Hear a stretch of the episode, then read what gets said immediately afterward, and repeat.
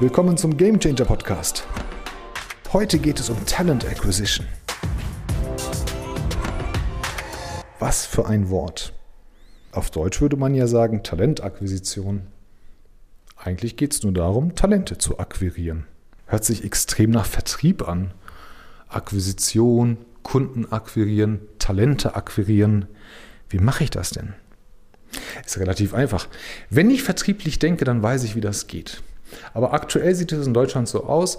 Viele Firmen haben eine Talent Acquisition. Da sitzen dann wie immer in meinen Beispielen Lisa und Tom. Und Lisa und Tom sind zwei junge, gut aussehende Menschen, die sich ein wenig in Social Media rumtreiben sollen, mit jungen Leuten sprechen sollen und ab und zu hier und da mal eine Stellenanzeige in Social Media hochladen sollen. Ist ja auch eine gute Sache. Für 49 Euro im Monat kann man ja alles hochladen, was man möchte. Und dann wundern sich Lisa und Tom, dass niemand in diesem Unternehmen arbeiten möchte. Wenn ich jetzt ein Zielkandidat wäre, würde ich Lisa und Tom wahrscheinlich gar nicht wahrnehmen. Das ist aber nicht die Schuld der beiden, das ist eigentlich die Schuld des Geschäftsführers oder der Vorgesetzten. Es geht eigentlich darum, dass man Talente akquiriert. Und genau wie in Ihrem Vertrieb auch, wissen Sie ja eigentlich, wie das geht. Sie haben eine Marketingabteilung, die macht sich Gedanken über alle Ihre Produkte, über Ihre Dienstleistungen und die Lösungen, die Sie anbieten. Sie alle verkaufen etwas. Sei es eine ordinäre Zylinderkopfdichtung für irgendein Auto, sei es Luxusuhren, Parfum, Software, Autos, egal was. Sie alle machen sich Gedanken darüber, wie verkaufe ich das und mit welcher Methode. Da werden Marketingkampagnen erstellt, da werden Vertriebskonzepte geschrieben, Vertriebsteams werden zusammengestellt, die treffen sich, die machen Motivationsveranstaltungen und alles nur, damit das zu verkaufende Gut oder die Lösung an den Mann und die Frau kommt. Das ist echt klasse. Und jedes Jahr schaffen sie doch, doch, dass die Zahlen noch höher steigen, noch mehr verkaufen, noch mehr Absatz bei viel weniger Ausgaben. Aber da, wo es am wichtigsten ist, wo alle sagen, ja natürlich, Herr Ziener, unsere Mitarbeiter sind unser wichtigstes Asset, da machen sie es nicht. Da, da stellen sie einfach nur, wie immer in meinen Beispielen, Lisa und Tom ein. Zwei gut aussehende junge Menschen, die ein bisschen locker sind und den ganzen Tag in Social Media Werbung machen sollen. Die beiden haben allerdings weder ein definiertes Budget, noch haben sie Befugnisse. Ja, und eigentlich dürfen die auch nicht so viel erzählen. Lisa und Tom connecten sich hier mit ein paar Leuten, schreiben da mal vielleicht einen Post, kommentieren hier mal und dann sieht das genauso aus. Ich schreibe einen Post als Teuger Szene und dann kommt Lisa und sagt, ja, genau, das ist bei uns, bei der Meier Müller-Schmidt GmbH auch so. Wir haben auch ganz viel Spaß.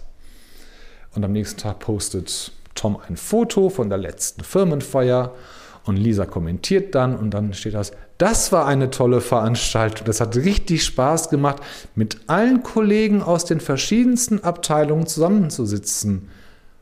Richtig cool. So funktioniert das nicht, meine Freunde. Denkt in Vertrieb und Marketing.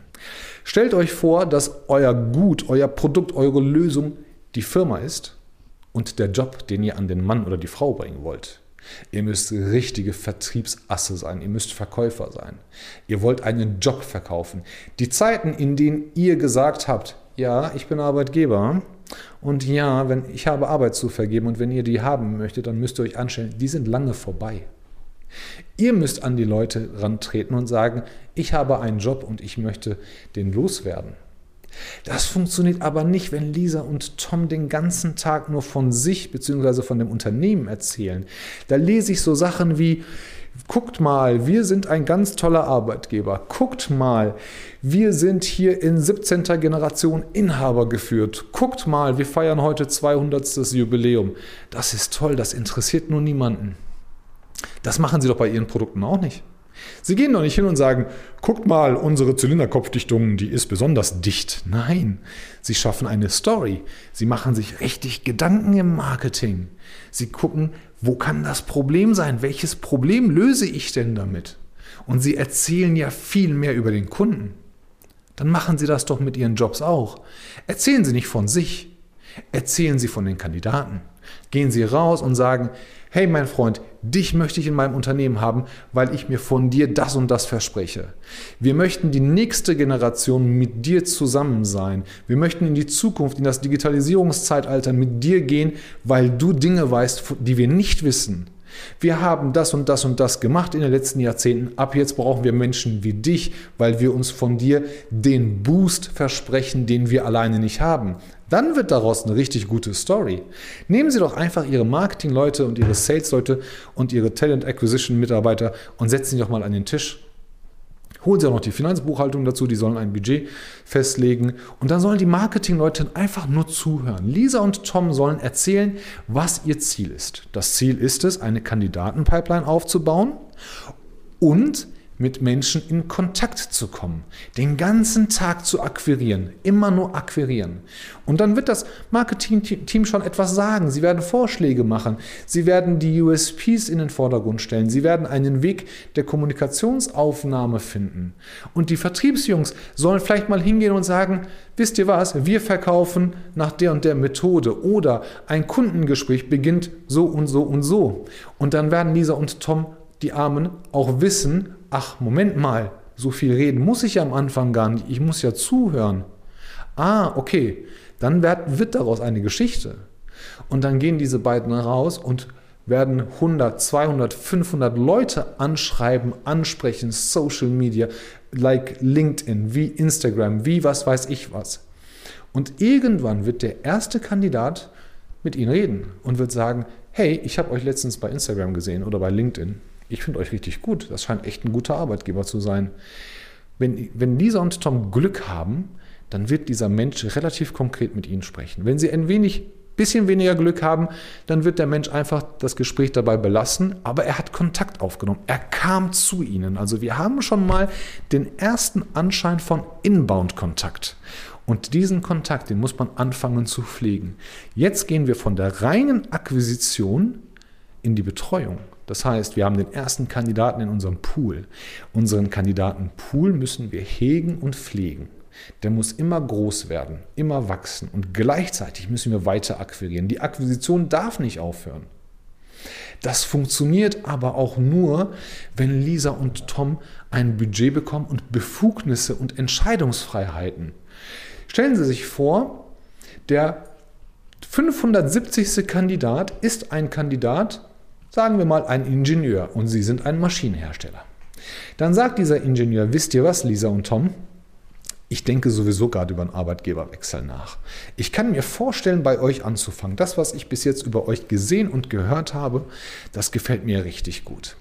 Ich verdiene 90.000 Euro im Jahr und wenn ihr mir in den nächsten zwei Tagen einen Vertrag zuschicken könnt oder einen Gesprächstermin oder, oder, oder, kann ich mich dazu entscheiden, zu euch zu kommen.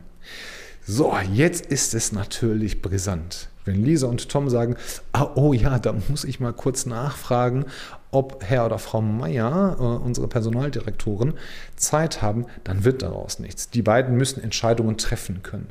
Wenn jemand sagt, lass uns reden, ich hätte gerne einen Termin, dann müssen die einen Termin geben können. Und wenn Sie das Gefühl haben, Sie haben da einen Kandidaten, der kann morgen anfangen und der passt auch noch, dann muss man da auch in die konkreten Gespräche einsteigen können. Und schlimm wird es eigentlich nur, wenn dieser Ingenieur sagt, äh, ich habe gesehen, dass ihr da ganz, ganz tolle Streckbieger habt. Damit könnt ihr ja Wasserfang leisten für deutsche Automobile herstellen. Könnt ihr mir mal sagen, ähm, wie das Product Cycle für diese Maschine aussieht? Nach wie vielen Jahren sich so eine Maschine bei euch amortisiert? Vielleicht habe ich da ein bisschen Einsparpotenzial für euch. Dann darf Lisa und Tom nicht sagen, äh, pff, keine Ahnung, du, aber ähm, ich mache mal einen Termin hier mit dem technischen Geschäftsführer. Nein, Lisa und Tom müssen Profis sein. Das müssen Spezialisten in dem Job sein. Sie müssen nicht alle Fragen beantworten. Nein, absolut nicht. Aber sie müssen ein Gespräch führen können. Sie müssen nicht wissen, mit wie viel Druck die Presse das Aluminiumteil ver, äh, verbiegt. Das absolut nicht. Aber sie müssen die Key Points definitiv drauf haben. Weil dann fühle ich mich doch als Ingenieur eigentlich in guten Händen und kann mir denken, mein Gott, also wenn die beiden schon so viel Wissen haben, dann Prost Mahlzeit, ja. Dann kann der Rest von diesem Laden gar nicht mal so schlecht sein. Aber wenn die beiden da halt nicht gebrieft sind und nicht trainiert sind, dann wird das nichts. In der Regel macht es Sinn. Also der, der Traum ist folgendermaßen. Der Traum ist eigentlich, dass jeder Mitarbeiter aus dem Akquisitionsteam Spezialist für einen Job ist. Natürlich, wenn Sie jeden Tag 100 Mal Berater suchen oder Ingenieure, 100 Mal Vertrieb, 100 Mal Marketing, dann macht das Sinn. Die wenigsten von Ihnen werden solche Jobs haben. Das heißt, Lisa und Tom müssen Spezialisten in vielen Jobs sein. Also wenn Sie einen Talent Acquisition von zwei bis drei Mitarbeitern haben und Sie haben einen Personalbestand von, sagen wir mal, mehreren hundert Mitarbeitern, dann werden diese beiden ja nicht Profis in allen diesen Bereichen, aber sie müssen halt trainiert werden, dass sie zu allen Bereichen etwas sagen können. Das Wichtigste ist, sie müssen das Wissen nicht immer haben. Immer nur dann, wenn sie eine Stelle zu besetzen haben. Das heißt, heute besetzen Sie vielleicht die Stelle Marketing und Sachbearbeitung, morgen ist es Vertriebsinnendienst und Cloud Architect, übermorgen ist es was anderes. Sie müssen halt nur über die Jobs sprechen können, die Sie gerade zu besetzen haben. Für alle anderen kann man sich aus der Geschichte rausdrehen. Das heißt, wenn Sie heute in Ihren Akquisitionstätigkeiten einen, ähm, nehmen wir mal, einen Hydroingenieur äh, angesprochen haben und gerade nicht diese Stelle zu besetzen haben, dann kann man ihm das ruhig sagen. Kann sagen, ähm, ich bin da nicht gerade der, der Spezialist, äh, wir suchen auch gerade noch nicht aber ich komme gerne in zwei Tagen auf dich zurück. Das ist nicht so schlimm. Aber ich muss ein Spezialist in dem Job sein, für den ich suche. Ansonsten kommen ganz, ganz böse Bewerber und sagen, geh, geh doch mal bitte zurück und schick mir denjenigen, der das hier entscheiden darf. Und dürfen die beiden überhaupt irgendetwas entscheiden? Ich hatte mal tatsächlich den Fall, ich habe für ein Unternehmen den Traumkandidaten gefunden. Dummerweise war der angestellt. Das heißt, ich musste ihn abwerben. Und er hat mir die Pistole auf die Brust gesetzt. Ich kann das absolut nicht leiden. Und hat gesagt, wir machen ein Treffen heute Abend und dann machen wir einen Vorvertrag. Darauf bin ich eingegangen. Ich hatte gar keine Zeit, meinen Kunden zu fragen. Ich wusste aber, dass es ein Spitzenkandidat ist. Ich saß im Auto, bin da hingefahren, wir haben uns irgendwo getroffen, was gegessen, ein bisschen was getrunken, haben uns unterhalten. Super Chemie, alles war sympathisch und nett. Und dann habe ich ein Blatt rausgenommen, rausgeholt, haben das unterschrieben und dann war das Thema erledigt. Und das habe ich dann am nächsten Tag meinen Kunden erzählt. Der fand die Aktion grandios. Hat aber auch festgestellt, dass seine Leute das hätten gar nicht machen dürfen, weil sie eigentlich die Befugnis nicht haben. Und dann wäre es dann auch noch gescheitert an so Sachen wie, ja, ich habe keine Spesenabrechnung, äh, ich bin nicht befugt, ich habe noch nie auf, äh, mit meinem eigenen Geld ein berufliches Essen bezahlt und so. Also dieser ganze Blödsinn, den eigentlich kein Mensch braucht, der fällt weg. Das, der fällt aber in deutschen Unternehmen erst dann weg, wenn es jemand sagt. Das heißt, Sie brauchen ein Talent Acquisition Team, was von Ihrem Marketing- und Vertriebsteam ein bisschen trainiert und gebrieft wird. Sie müssen von den Fachabteilungen definitiv gebrieft und trainiert werden. Und das müssen unermüdliche Akquisitoren sein. Sie müssen den ganzen Tag alles abgrasen, buddeln, wühlen und gleichzeitig auch Ihr Pool hegen und pflegen. Und gleichzeitig brauchen sie auch ein bisschen Entscheidungsfreiheit, ein bisschen Gestaltungsraum und ein kleines Budget. Und das Budget kann sein LinkedIn-Anzeigen, das kann sein andere Jobportale, das kann aber auch mal sein, dass man hier und da mal sich außerhalb der Firmenräume mit jemandem trifft. Aktuell zu dieser Zeit sowieso viel, viel ähm, seltener wird das vorkommen, dass jemand sich abends beim Essen treffen wird. Dieses ganz, die ganze Aura vom Headhunting und, und in ähm, Hotellobbys sich äh, fernab der Presse zu treffen, ist sowieso vorbei. Und darum geht das gar nicht. Also Sie müssen nur junge, unermüdliche Menschen haben, die wirklich den ganzen Tag grasen, nach dem Prinzip des Farmers und des Hunters. Und jetzt kommen wir zu einem nicht zu vernachlässigen Thema, und zwar die Kosten. Was kostet denn so ein Talent Acquisition Team? Sage ich Ihnen ganz einfach. Die meisten Unternehmen haben Lisa und Tom und Lisa und Tom bekommen irgendwas zwischen, ich sag mal, 3.000 und 4.000 Euro Bruttogehalt im Monat. Das kann was werden, absolut. Es gibt da keine Hausnummer. Die guten, die richtig guten mit einem eigenen Talentpool, die kosten so gute 6.000 bis 7.500 Euro brutto und die Spitzenklasse kostet fast schon fünfstellig. Jetzt bleiben, bleiben wir mal irgendwo in der Mitte. Sagen wir mal, Lisa und Tom kosten beide zusammen 12.000 Euro inklusive Lohnnebenkosten. Dann kommt so ein bisschen Marketing dazu, Mitgliedschaften in verschiedenen äh, Social-Media-Seiten, Portalen etc. pp. Rechnen Sie mal 15.000 Euro im Monat. Das sind 180.000 Euro im Jahr. Ich muss ganz ehrlich sagen, wenn ich 180.000 Euro im Jahr ausgebe, dann habe ich immer, und ich sage das nochmal, immer, immer, immer ausreichend Bewerber. Es kommt dann kein Szenario vor, dass ich sage, oh, die Stelle können wir jetzt aber nicht besetzen. Da haben wir niemanden für.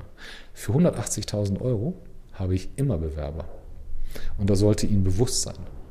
Das geht aber auch nur, wenn Sie sich an die ganzen Punkte halten, an die wir gerade besprochen haben. Und wenn Sie dann Fragen dazu haben, kein Problem, klingeln Sie durch und wir schauen, ob wir gemeinsam irgendetwas auf die Beine stellen können.